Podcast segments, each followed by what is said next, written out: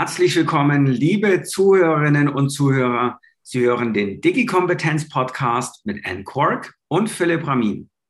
Ja, und heute sprechen wir mit Daniel Breitinger. Daniel ist Referent Bildungspolitik und Public Affairs bei der Bitkom.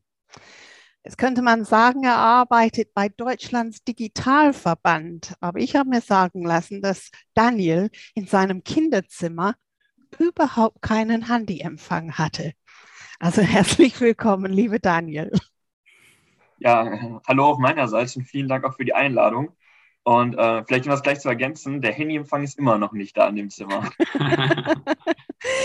also Daniel, wir, wir, ersparen dir die Frage, ob das am Anbieter lag, äh, damit wir uns nicht ganz zwischen den Stühlen setzen. Aber keinen Handyempfang in diesem, in, in diesem äh, Kinderzimmer. Ähm, lag das an, an die Eltern? Haben die Funkstörer aufgesetzt? Scherz beiseite. Ähm, hat das was mit deinem Werdegang zu tun? Die Sehnsucht nach dem Digitalen war sehr groß, oder? Ja, auf jeden Fall. Also ähm, ich glaube, das ist einer dieser berühmten weißen Flecken gewesen. Also kleines Dorf irgendwo äh, in der ländlichen Region an einem Hügel gelegen und dann ähm, kam da der Empfang nicht an. Ähm, ja, und dann bin ich ja auch dann quasi in die große Welt hinausgezogen und dann schlussendlich jetzt in Berlin beim Bitkom gelandet. Und ähm, da gibt es auch, also in Berlin gibt es auch manchmal Probleme mit dem Internet, aber das läuft doch ein bisschen besser als zu Hause. in die große Welt ist natürlich eine super Vorlage. Also wir haben dich natürlich recherchiert und haben mitbekommen, dass du in Italien auch ähm, studiert hattest, in, in äh, Pavia in der Lombardei dass du European Studies auch studiertest, danach Poli Politikwissenschaft und dass du am Anfang deines Werdegangs beim Deutschen Bundestag warst, beim Deutschen Konsulat in Sydney in Australien und auch bei der bayerischen Repräsentanz in der Tschechischen Republik. Ähm, dann bist du zu äh, Volkswagen gegangen und über ein paar, paar Stationen zu Bitcoin gekommen. Zwei Fragen habe ich. Das, äh, die erste, Gibt es deiner Meinung nach kulturelle Unterschiede in dem Umgang mit, der, mit dem Thema Digitalisierung? Und die zweite ist, muss man einen sol solch diversen Lebenslauf haben, um in der heutigen Welt zu bestehen?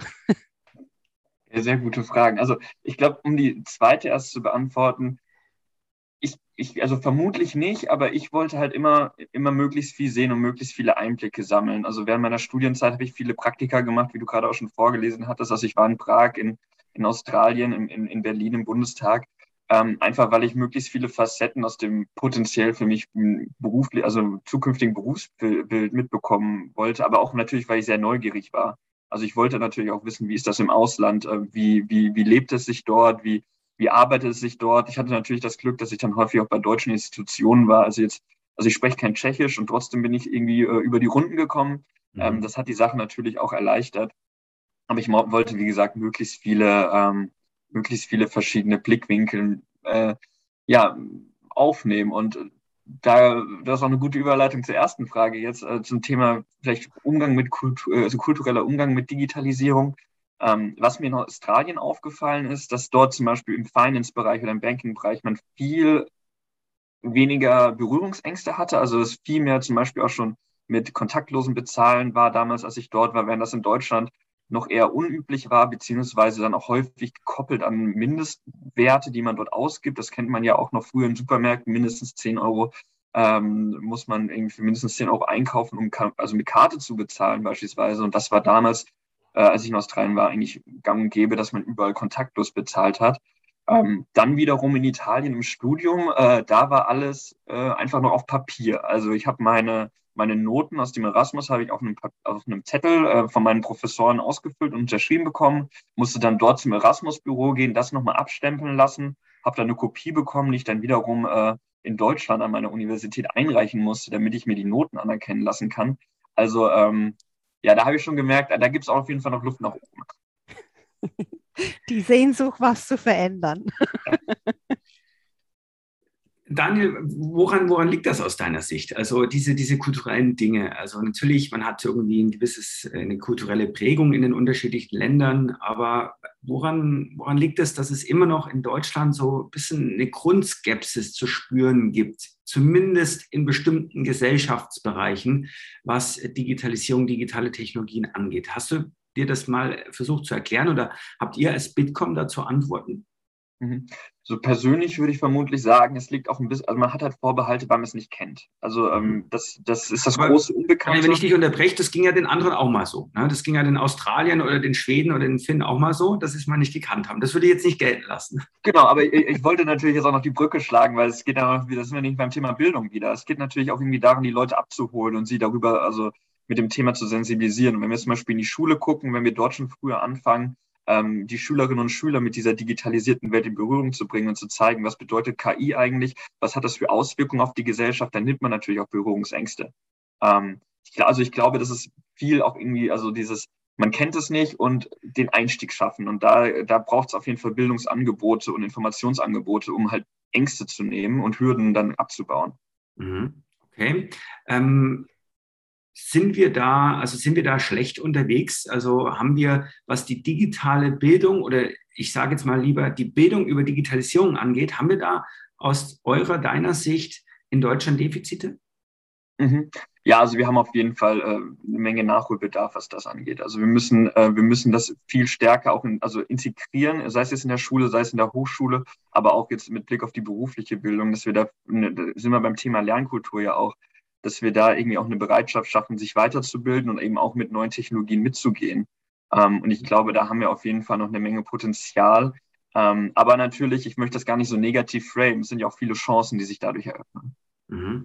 Jetzt kennen natürlich sicherlich viele unserer Zuhörerinnen und Zuhörer so ein Stück weit auch den Bitkom schon. Ihr seid sehr bekannt, aber kannst du vielleicht trotzdem mal für uns so ein bisschen so ein, so ein Update geben? Was sind heute eure Schwerpunkte? Was treibt euch an? Und vielleicht auch noch so ein bisschen äh, eure Sichtweise. Du hast gerade angedeutet, es ist nicht alles schlecht. Äh, wie, wie guckt ihr im Jahr fast, ja, wenn wir gesendet werden, 2022 äh, auf das Thema digitale Transformation in Deutschland? Mhm. Also Bitkom ist ja der größte Digitalverband Europas. Und auch, wow, Europas, okay. Ja, mhm. genau. Also wir haben über 2500 Mitglieder, davon etwa die Hälfte der DAX 40 Unternehmen, Global Player, KMUs und Startups. Also mhm. ich sage jetzt mal auch von der Größe Unternehmen her die ganze, äh, ganze Palette dabei. Ähm, und unser Ziel ist es, ganz leicht zusammengefasst, die Digitalisierung in Deutschland voranzutreiben und das in natürlich verschiedenen Bereichen. Also wir haben natürlich die, diese Kernbereiche in der ITK-Branche, aber natürlich auch in diesen ganzen Transformationsebenen, wie zum Beispiel im, im Finance-Bereich, im Gesundheitsbereich, in der Mo im Mobilitätssektor, ähm, also überall dort, wo Digitalisierung die, die Branche verändert. Und ähm, dann gibt es natürlich auch diese Querschnittsthemen. Da gehört ja auch Bildung dazu, womit ich mich äh, hauptsächlich beschäftige. Also im Prinzip ähm, so, ich sage jetzt mal so eine Art Fundament, weil Bildung spielt eigentlich in jedem der Bereiche eine Rolle. Also sei es jetzt, also insbesondere mit Blick auf die Weiterbildung auch der Belegschaft, die momentan in diesen Sektoren schon arbeitet, aber eben auch ähm, mit, äh, mit Blick auf die Schule oder auf die Hochschule. Mhm.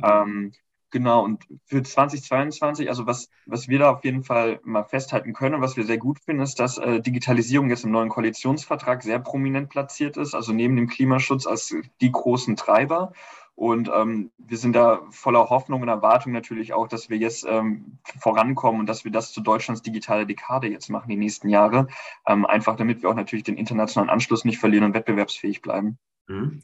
Vielleicht noch mal Präzisierung, diese Frage eben, wo, wo, stehen wir im Jahr 2022? Also wie gut oder schlecht sind wir wirklich? Weil es gibt ja immer, sag mal, es gibt sehr viele Studien, die sagen, okay, äh, man, man verliert an Boden und so weiter. Es gibt auch Zitate von dir, dass du sagst, hey, wir verlieren den Anschluss. Und dann gleichzeitig gibt es auch immer wieder Hoffnungsschimmer, wo man sagt, hey, so schlecht sind wir gar nicht. Ähm, wo, wo sind wir denn tatsächlich? Wie seht ihr das mal ganz unaufgeregt, unemotional? Mhm ich, ich würde das jetzt ungern ranken und sagen, wir sind jetzt auf Platz. Verstehe ich. Okay, ähm, verstehe ich, ja. Also ist, ist natürlich schwierig, aber ich glaube, wir haben, wir haben eine Menge Potenzial und wir können viel machen. Und wir haben, wir haben schon, also wir, wir haben ein gutes Fundament gelegt, aber das äh, heißt noch lange nicht, dass wir uns zufrieden geben sollen, um das mal so ein bisschen diplomatisch auszudrücken. Ähm, wir, haben, wir haben eine Menge Fragestellungen noch vor uns, wenn wir zum Beispiel einfach so ein ganz äh, klassisches Beispiel mit dem Thema Datenschutz, ähm, dass wir in 16 Bundesländern verschiedene Auslegungen des Datenschutzes haben, mhm. ähm, was natürlich dann auch wieder die Anwendung von digitalen Tools erschwert. Mhm. Wenn wir solche bürokratischen Hürden haben und es nicht schaffen, es nicht schaffen, uns bundeseinheitlich zu einigen auf eine Auslegung der europäischen Datenschutzverordnung, ähm, dann stehen wir uns selbst im Weg teilweise. Und äh, da müssen wir auf jeden Fall noch ran. Daniel, also eine super Vorlage, ein gemeinsames Vor äh, Verständnis von, von, von dieser Datenschutzgeschichte. Ähm, haben wir ein gemeinsames Verständnis von dem, was wirklich digitale Bildung ist? Äh, ich, ich, ich glaube nicht. Ähm, ich, ich denke, also digitale Bildung ist auch immer schwer zu fassen. Ich, also es, es versteht ja auch jeder etwas anderes darunter. Also wir haben ja einerseits diese technische Komponente, also irgendwie äh, digitale Bildung als rein technisches Thema, also Lehre und Lernen über den digitalen Weg, also jetzt so wie wir in einer Videokonferenz sitzen. Ähm, aber das ist natürlich nicht digitale Bildung. Also da, also da fängt es an, das ist essentiell natürlich, dass wir irgendwie Zugänge schaffen zu Bildung. Aber ähm, es geht natürlich bei digitaler Bildung auch um die Vermittlung von digitalen Kompetenzen.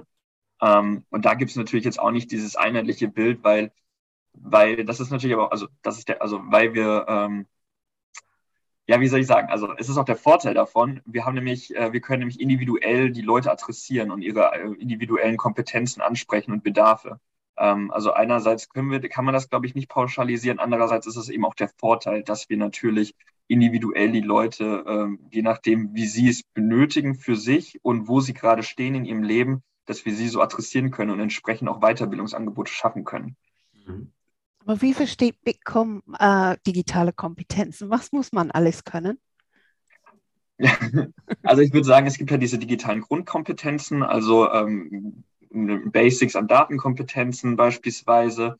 Ähm, wir haben aber dann eben auch diese ganzen ähm, spezifischeren Skills, die aber dann nicht jeder benötigt, sondern eher in den technischen Bereichen beispielsweise, in denen man unterwegs ist. Also Big Data beispielsweise oder KI. Also das sind so äh, sehr technologische Fähigkeiten, die nicht jeder benötigt, aber die auch sehr wichtig sind, je nachdem, wo man sich bewegt, in welchem Bereich.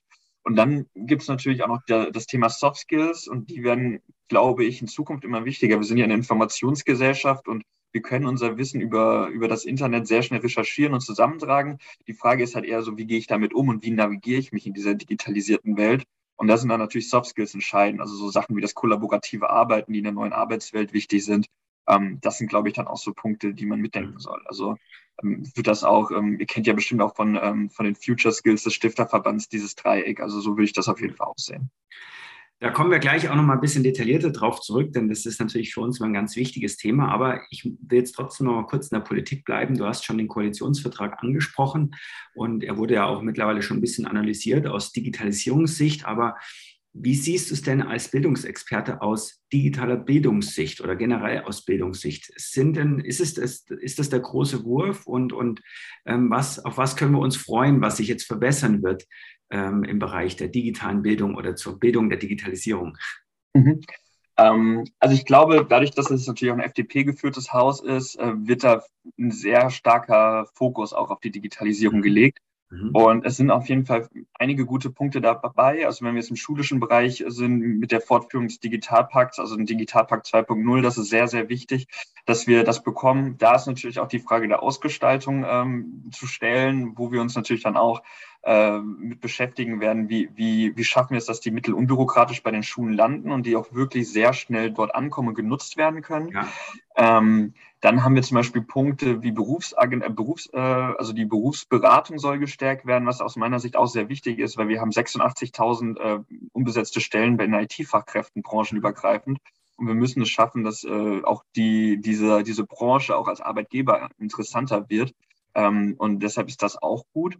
Ähm, wir haben einige Punkte, die ähm, auch das lebensbegleitende äh, Lernen fördern wollen, ähm, und zum Beispiel so Lebenschancen, BAföG etc. Ähm, also da gibt es einige Weiterbildungsangebote, äh, die berücksichtigt werden. Was aus meiner Sicht in dem Bereich aber fehlt, ist die Frage, wie schaffen wir ähm, niedrigschwelligen Zugang zu Fortbildungsangeboten äh, und Förderungen, vor allem für beispielsweise jetzt Mittelständler. Mhm. Das ist äh, aus meiner Sicht noch ein bisschen offen. Ähm, und das ist ein, ein, Punkt, den wir auf jeden Fall doch noch irgendwie ähm, angehen sollten. Mhm. Jetzt würde ich das Thema mal ein bisschen umdrehen und sagen, ähm, die, die, die, Hypothese aufstellen, es liegt eigentlich gar nicht daran, dass es nicht genug Gelder gibt. Ja? Und auch, auch sagen wir, die, die mittelständischen Unternehmen, auch die sind, das geht nicht für alle, aber im Schnitt nicht so schlecht mit Ressourcen ausgestattet. Ähm, ist es wirklich sozusagen ein, ein Thema als der Politik? Kann es die Politik lösen? Oder müssen wir nicht auch einfach auch in der deutschen Wirtschaft ein viel stärkeres Selbstverständnis erzeugen? Das ist Chefin, Chefaufgabe. Das müssen wir selber in die Hand nehmen, genauso wie ich mich darum kümmere, äh, Waren einzukaufen und, und gutes Personal zu haben, muss ich mich eben auch mit Weiterbildung und Kompetenzen äh, auseinandersetzen oder mit der Transformation als solches machen wir es uns da manchmal zu einfach, dass wir hoffen, Mensch, jetzt kommen die ne-, neuen Fördertöpfe und jetzt kommt wieder mehr irgendwie vom Bund, ähm, weil eigentlich vieles von dem, was wir ja heute diskutieren, das haben wir ja auch schon vor fünf Jahren, vor zehn Jahren diskutiert. Und ich sage mal, Gelder waren in vielen Fällen ja auch vorher schon da, Daniel. Wie siehst du das? Mhm. Nee, also ähm, du hast vollkommen recht, dass mit Blick auf die Gelder, also wenn wir den Digitalpakt Schule anschauen die Gelder einfach nicht abgeflossen sind. Also das Geld ist da, aber das ist einfach zu bürokratisch gewesen.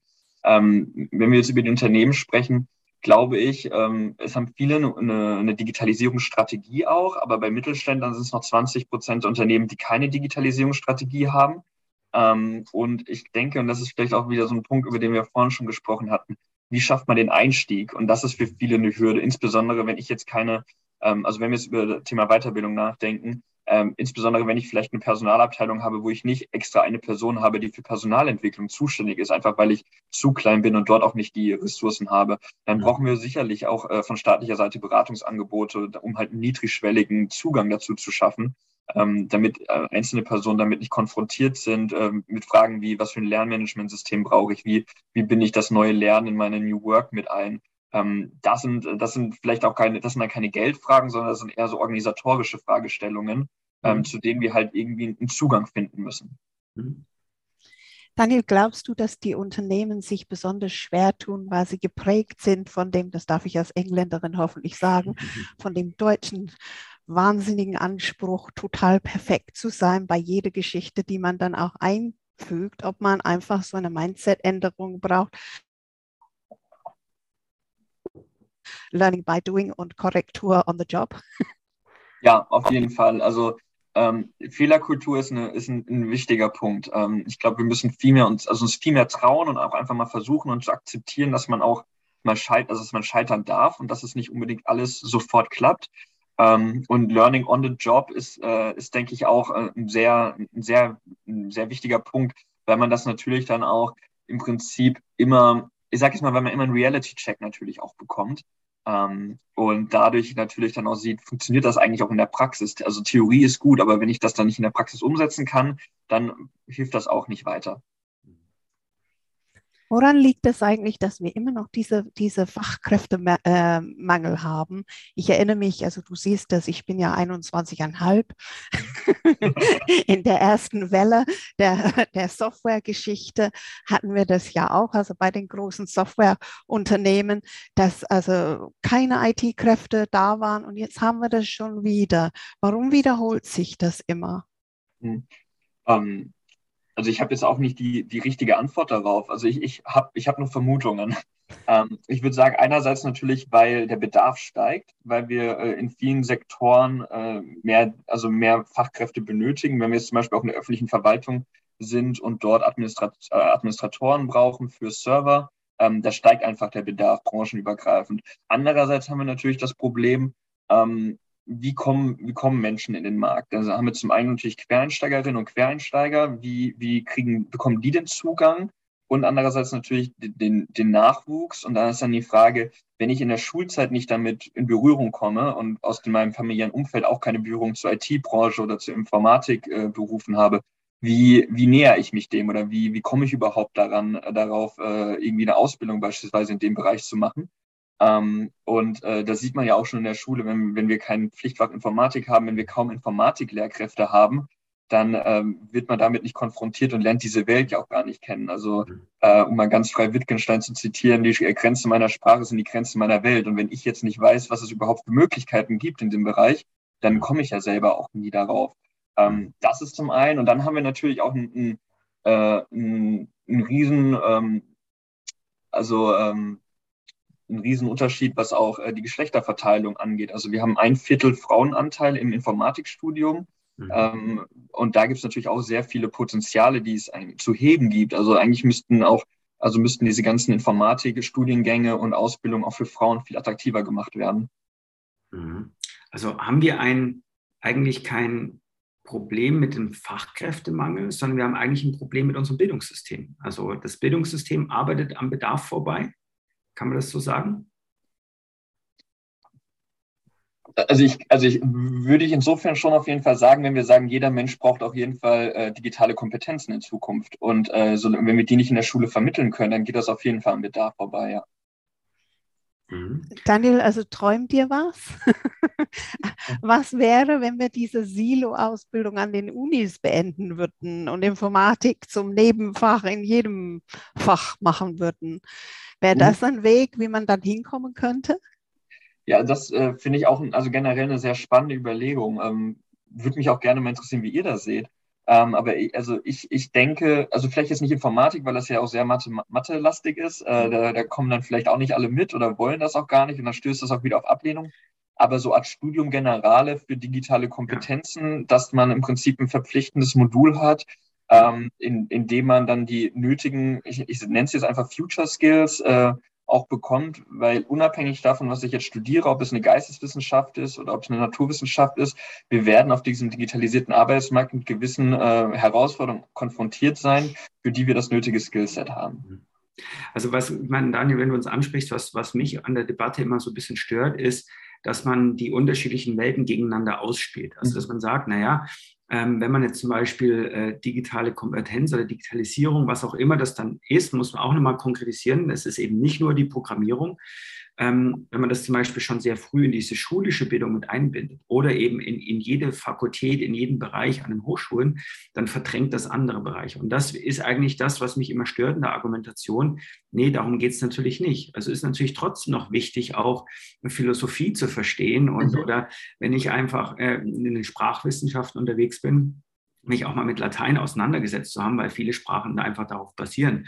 Aber gleichzeitig, wenn wir eben dann zum Beispiel auch Lehrerinnen und Lehrer ins Berufsleben lassen, die eben keinen richtig guten Zugang haben zur Digitalisierung und, und zu den Kompetenzen, weil es an den Hochschulen einfach nicht gut angeboten wird, ähm, dann glaube ich, sind wir auf dem, auf dem falschen Weg. Und, und mein Vorschlag wäre tatsächlich, ähnlich wie du das gesagt hast, wir müssen diese Themen äh, in alle Fachbereiche von Anfang an mit einbinden. Und für mich geht das auch wirklich an den Schulen, an den Grundschulen los. Es gibt ja tolle Ansätze, wo man mit spielerischer Robotik arbeitet. Mhm. Es sind auch die Gelder da. Also wir, wir, kennen bei uns unmittelbar so viele Firmen, die das tun. Wir kennen Universal Robots, die da unglaublich viel machen. Soll kein Product Placement sein, aber man muss auch mal die guten nennen.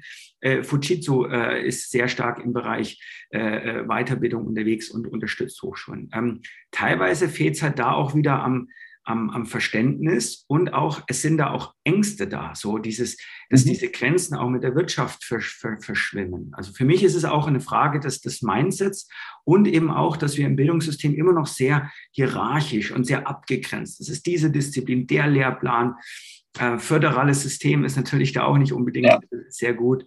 Aber hören wir mal vielleicht auf, gemeinsam zu jammern, sondern überlegen mal, was, was kann man denn tun oder was wären denn aus, aus Bitkom-Sicht so die low-hanging fruits, um im Bildungssystem das Thema Digitalisierung mal wirklich etwas stärker zu verankern als nur, sagen wir mal, der Informatikkurs als Feigenblatt. Mhm. Ja, also ich glaube, so ein ganz großer Hebel könnte einfach sein, dass wir bundesweite Mindeststandards haben, ähm, mhm. was den Digitalisierungsgrad der Schulen angeht.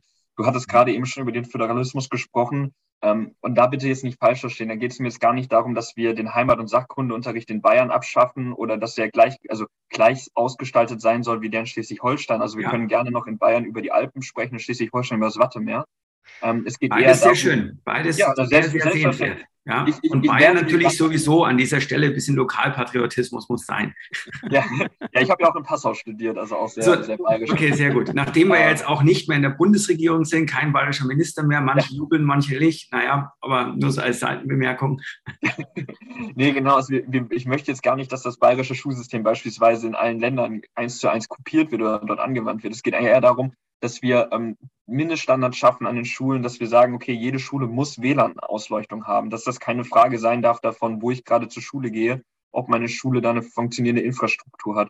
Und das ist, glaube ich, ein sehr zentraler, wichtiger Hebel. Ähm, und das ist eigentlich ähm, schon, wird das, also aus meiner Sicht geht das schon eigentlich in Richtung Low-Hanging Fruits. Das ist schon eher eine Frage des Wollens eigentlich mhm. nur. Mhm. Ob wir uns auf, ob wir, ob wir uns auf Standards einigen wollen. Mhm sind dann die, die ähm, Infrastrukturen da innerhalb von den ähm, Ausbildungsinstituten und Schulen, dass sie auch diese Infrastruktur einigermaßen selber managen können. Ich frage ganz gezielt, weil ich das ja mitbekomme, wie Laptops ausgeliefert werden, die dann mit dem neuen Vis-a-vis gar nicht funktionieren, weil sie falsch eingestellt sind und niemand in der Lage ist, innerhalb von einem äh, Schulungsbetrieb die dann auch umzustellen. Müssen wir da auch ein bisschen anpacken?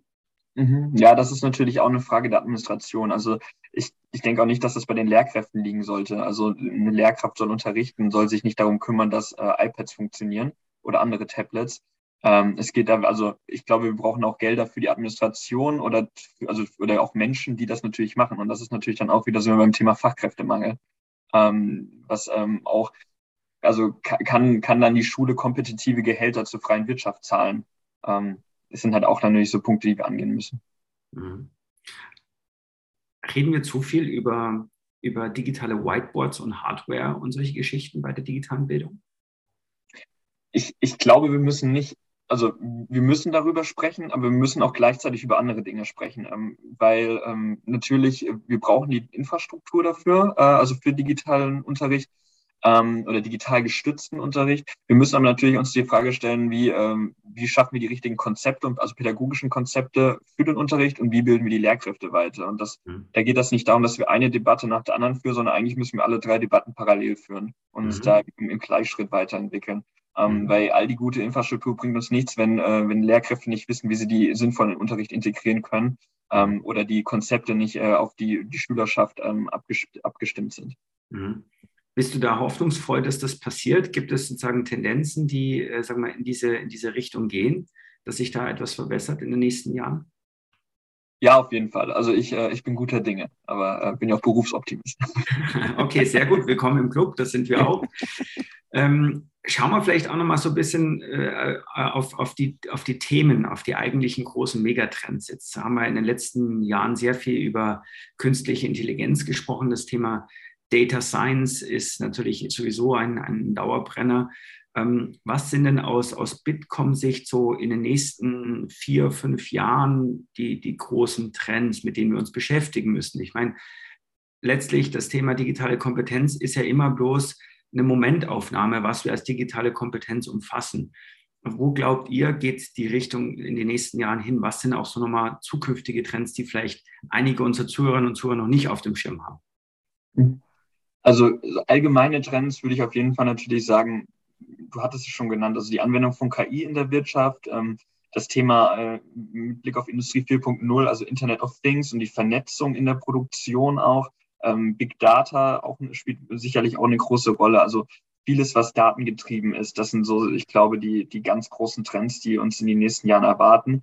Und da brauchen wir natürlich auch äh, den, den, also einerseits müssen wir natürlich vermitteln, wie man damit umgeht, aber andererseits müssen wir uns natürlich auch überlegen, wie können wir uns das zunutze machen. Also wenn wir jetzt zum Beispiel auch mit Blick auf Weiterbildungen, ähm, also wenn wir jetzt auf Weiterbildungen blicken, wenn wir dort auch Daten einsetzen können, um beispielsweise Weiterbildungsangebote effizienter zu gestalten und äh, mhm. besser abgestimmt auf die jeweiligen Bedürfnisse, mhm. ähm, das, das sind sicherlich auch Hebel, die uns auch im Bereich Weiterbildung helfen können. Mhm. Wird Weiterbildung individueller, auch in Unternehmen? Ja, auf jeden Fall. Also ich glaube, dass es zum einen ähm, haben wir natürlich durch künstliche Intelligenz adaptive Lernpfade, die sich anpassen können an die ähm, jeweiligen Fähigkeiten des Lernenden oder der Lernenden. Ähm, andererseits ist das, glaube ich, auch eine gewisse Erwartungshaltung in Zukunft, dass man möglichst, also möglichst schnell ein möglichst passendes Angebot erhält ähm, als, ähm, als Mitarbeiter beispielsweise. Und insofern ist das auch einerseits, also einerseits schaffen wir die Möglichkeiten, individuelle, an, individuelle Angebote zu schaffen, andererseits wird es in Zukunft auch ein bisschen diese Erwartungshaltung geben. Mhm. wie steht ihr zum Thema Quantum Computing? Etwas, wo wir merken, da kommt immer mehr Musik rein. Ähm, wir verlassen so ein bisschen den rein wissenschaftlichen Bereich, gehen immer mehr in Richtung Anwendungsorientierung. Ähm, merkt ihr diesen Trend auch? Und wenn ja, wo stehen wir denn da beim Thema Bildung? Mhm. Ja, also ich habe auch, äh, also wir haben auch einen Kollegen, der sich explizit mit Quantencomputing auseinandersetzt und das ist auch ein Thema, das, äh, das beim Bitkom auch interessiert verfolgt wird und ähm, auch natürlich ja, eine Frage auch immer noch ist, wie, wie, wie entwickeln wir da weiter und wie forschen wir da, wo wir aussagen, wir müssen mit Blick auf die europäische Souveränität natürlich auch gemeinschaftlich mit europäischen Nachbarn äh, an diesen Themen weiter forschen. Das betrifft aber auch das Thema KI beispielsweise. Mhm. Ähm, aber so, also konkrete Anwendungsfälle jetzt im Bildungsbereich äh, sehe ich da jetzt zeitnah noch nicht. Das ist, weil es einfach auch noch zu sehr in den Kinderschuhen steckt. Mhm. Oder habt ihr da andere Eindrücke? Äh, nee, also sicherlich sind wir da im Bildungsbereich noch ganz weit davon entfernt, aber ich denke, es ist wieder hier so ein Henne-Ei-Problem, dass man natürlich auch erstmal wieder über die Technologie ähm, ähm, ja, informieren muss und Bildung aufbauen muss, damit dann auch wieder Applikationen entstehen. Weil wenn das wieder nur in einem Elfenbeinturm passiert, dann ist man natürlich wieder sehr limitiert. Dementsprechend glauben wir, dass das schon ein Gamechanger ist, diese Technologie. Mhm ähm, für viele Bereiche und der Bildungsbereich ja. könnte sicherlich auch dazu äh, gehören. Ja. Ähm, Daniel, jetzt hast du gerade auch nochmal so ein bisschen das europäische Thema angesprochen.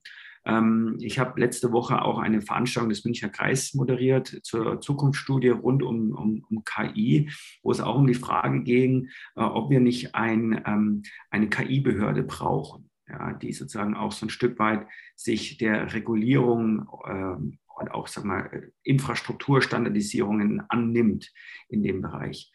Ähm, wie steht denn der Bitkom dazu? Man hat manchmal das Gefühl, dass der europäische Binnenmarkt so stark und toll er ist, im Vergleich mit dem asiatischen Wirtschaftsraum und Nordamerika immer so ein bisschen hinten dran ist, gerade was eben auch solche Zukunftstechnologien und gerade auch was die KI angeht. Ähm, wie ist da eure Haltung? Was sind da eure Empfehlungen und Wünsche für die, für die Zukunft? Ja, also ich hatte es ja schon gerade angesprochen, wir müssen auf jeden Fall auf europäischer Ebene diese Themen, die ja auch also finanzierungsbedürftig sind und es auch eine, eine Menge Geld kostet, dort in den Themen weiter zu forschen und zu entwickeln, das müssen wir gemeinschaftlich auf europäischer Ebene ähm, denken. Ähm, zur KI, da gibt es natürlich auch dann zum Beispiel Punkte, wo wir auch drüber reden müssen oder nachdenken müssen, wenn wir sagen, wir, also ähm, wie, wie binden wir zum Beispiel auch äh, Frauen und Minderheiten in die Entwicklung mit ein, einfach damit wir keine Bias-KI haben, also dass wir da keine Diskriminierung durch künstliche Intelligenz erfahren. Das mhm. sind auch so Themen, also wir müssen auch eine gesellschaftliche Perspektive da jeden, auf jeden Fall mit reindenken, also nicht nur eine rein technologische.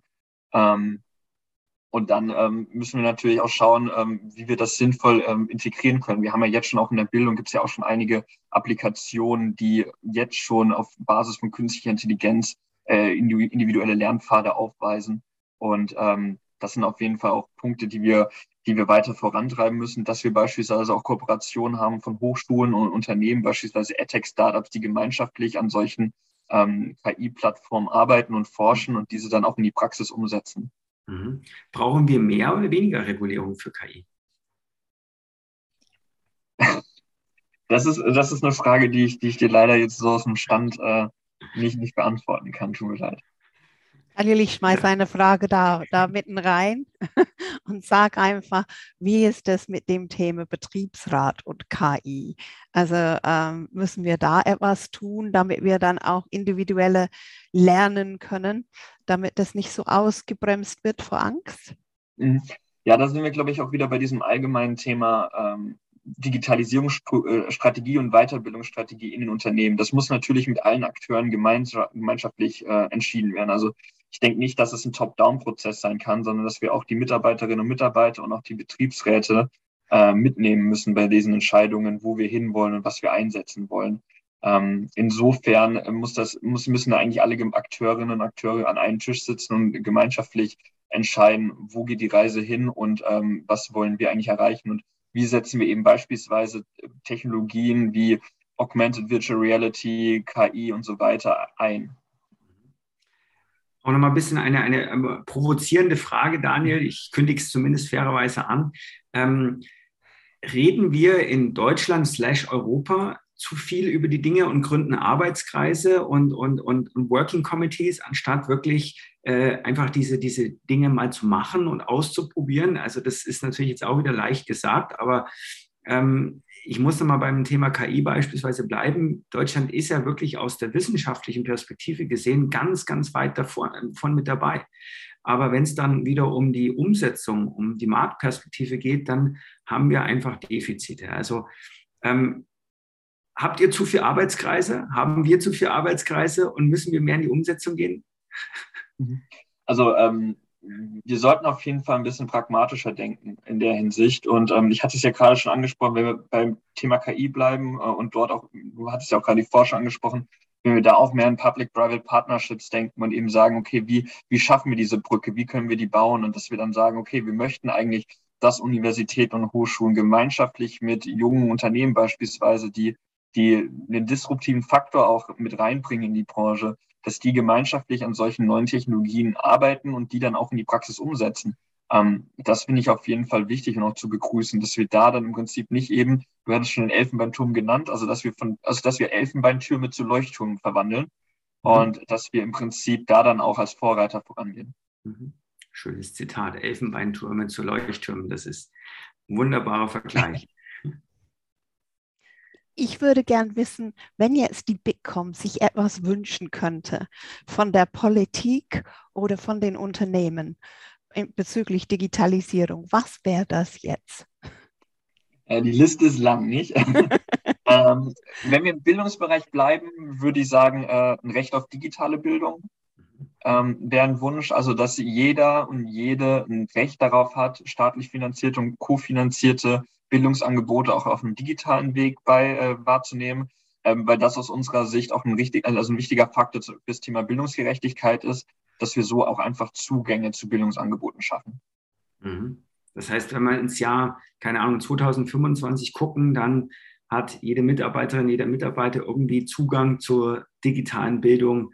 Ähm, ist sozusagen genauso, wie man äh, Zugang hat zum Büro, hat man eben Zugang eben auch zu solchen Sachen. Genau, ja. Also da geht es jetzt auch nicht darum, dass ich jetzt im Schwarzwald sitze und bei der VHS Flensburg ähm, Kurse annehmen, äh, also einklagen darf, dass ich da die Kurse wahrnehme. Mhm. Ähm, also darum geht es natürlich nicht, aber es geht einfach darum, dass ich für meine örtlichen ähm, also Institutionen eine Infrastruktur habe, wo ich dann auch ähm, beispielsweise, wenn ich jetzt ähm, aus Krankheitsgründen nicht dorthin kann, trotzdem an einem Kurs teilnehmen kann über virtuellen Weg, ähm, auch einfach mit Blick darauf, ähm, dass wir als Menschen ja auch immer individueller werden und die, ähm, ich sage jetzt mal, die Nutzenden von Bildungsangeboten immer heterogener sind und man natürlich auch irgendwie schauen muss, wie integriere ich das in meinen Alltag. Mhm. Und das ist ein wichtiger Hebel aus meiner Sicht, dass wir, dass wir da einfach Bildungsangebote viel leichter zugänglich machen. Genau, also Individualisierung, Zugänglichkeit und vor allen Dingen auch für jeden zugänglich. Ne? Blue Collar, White Collar, das ist ja auch immer noch ein Thema, wo man gerade in großen Industrieunternehmen sagen muss, es gibt Initiativen, aber es ist eine bildungstechnische Mehrklassengesellschaft. Äh, da ist es ja teilweise, scheitert es ja schon daran, dass äh, viele dann gar keinen E-Mail-Account haben oder Firmenaccount. Ja. Und dann funktioniert es natürlich auch schlecht mit der digitalen Bildung irgendwie, wenn man dann keine Identifikationsmöglichkeit hat. Ja, ich, ich wollte es gerade sagen, das ist halt auch, also es, es scheitert teils bei solchen Kleinigkeiten, die man aber natürlich auch mitdenken muss. Und ähm, das ist halt auch dann der Punkt, den ich meinte. Wir brauchen irgendwie auch weiter, also Informationsangebote zu den ganzen Facetten, die damit einhergehen. Wenn wir jetzt eben in der Produktion bleiben, es gibt da auch keine ruhigen Räume, an denen ich mal kurz meinen Kurs machen kann. Oder wenn ich, äh, wenn ich eine Schicht habe, da kann ich ja jetzt nicht einfach mal sagen, eine halbe Stunde gehe ich jetzt weg da und äh, setze mich in den Raum und mache mein Weiterbildungsangebot. Das geht ja auch nicht. Also wie integriere ich das in diesen, in den, in den Arbeitsalltag? Das sind, ja. das sind wichtige Fragestellungen, die man vielleicht auf den ersten Blick gar nicht so auf dem Schirm hat und nicht adressiert. Mhm. Daniel, wir haben am Ende unseres Podcasts immer zwei wiederholende Fragen. Ja, und ähm, die würden wir gerne auch an dich stellen. Die erste Frage kommt von mir. Ähm, wenn du so ein bisschen an die Zukunft der digitalen Kompetenzentwicklung, an die Zukunft denkst, ja, worauf kommt es aus deiner Sicht wirklich dann in Zukunft drauf an? Und such dir gerne einen prägnanten Punkt aus, aus wirtschaftlicher, politischer, sozialer Sicht, individueller Sicht, äh, wo du sagst, ja, das, das ist es damit werde ich in zehn Jahren zitiert im Digi-Kompetenz-Podcast. Ah, also das musste ich mir auch noch äh, eine schöne Formulierung ausdenken. Nee, voll, voll spontan. Nein, also ich, ich denke, es ist ganz, ganz wichtig für uns in Zukunft, auch als Gesellschaft, dass wir einfach einen gleichwertigen Zugang schaffen zu Bildungsangeboten. Ja. Dass, wir, dass wir dort niemanden ausschließen, dass wir alle Menschen mitnehmen ja. ähm, und dort eben auch allen die Chance geben, in dieser digitalisierten Welt äh, sich weiterzubilden und sich dort eben dann auch langfristig zu bewegen. Ähm, weil das ist natürlich, also ist auch, also ist ja auch irgendwie ähm, eine Frage von also Inklusion und Teilhabe in der, an der Gesellschaft. Digitale Inklusion. Ich glaube, das ist an dieser Stelle der richtige Begriff. Genau, und jetzt kommt die englische an, dahergesaust auf der linken Spur, ganz andersrum gefragt. Daniel, was sollten wir wirklich jetzt nicht immer wieder tun oder was sollten wir dann auch lassen, wenn wir jetzt wirklich schneller vorankommen wollen im Bereich Digitalisierung? Ich glaube, wir sollten aufhören, uns zu viele Gedanken zu machen und jetzt einfach mal machen. Das ist ein, ein klares Statement von Bitkom, ja. ja, also ich dachte, die zweite Antwort formuliere ich ein bisschen prägnanter. Sehr gut, sehr gut. Daniel, ich sage ganz herzlichen Dank, dass du dir die Zeit genommen hast, um mit uns wirklich mal sehr, sehr breit über das Thema der digitalen Transformation und der Kompetenzen zu sprechen. Äh, auch so ein bisschen uns verraten hast, wie der Bitkom zu einigen Themen steht. Das war hochspannend und motiviert uns, dass wir weitermachen und nicht aufgeben und einfach daran glauben, dass es eine positive, gute digitale Zukunft für uns alle wird. Genau, und Daniel, auch Dankeschön von mir. Da muss ich sagen, also vom, vom fehlenden Handyempfang hin zur Digitalpolitik der Bundesrepublik und Europas, vom äh, Elfenbeinturm zum Leuchtturm. Das war ein wunderschönes Gespräch heute. Das war das Gespräch mit Daniel Breitinger, Referent Bildungspolitik und Public Affairs bei der Bitkom. Und falls Sie, liebe Zuhörerinnen und Zuhörer, einen ebenso spannenden Gast kennen, schicken Sie uns einfach eine E-Mail unter podcast.i40.de. Und was sich alles bei uns im Podcast sonst tut, das kann man gut verfolgen mit dem Hashtag Digikompetenzpodcast. Und Philipp und ich, wir machen immer Purzelbäume, wenn Sie das nächste Mal dabei sind, wenn es wieder mal heißt, bleiben Sie digital kompetent mit Philipp Ramin und Anne Koak.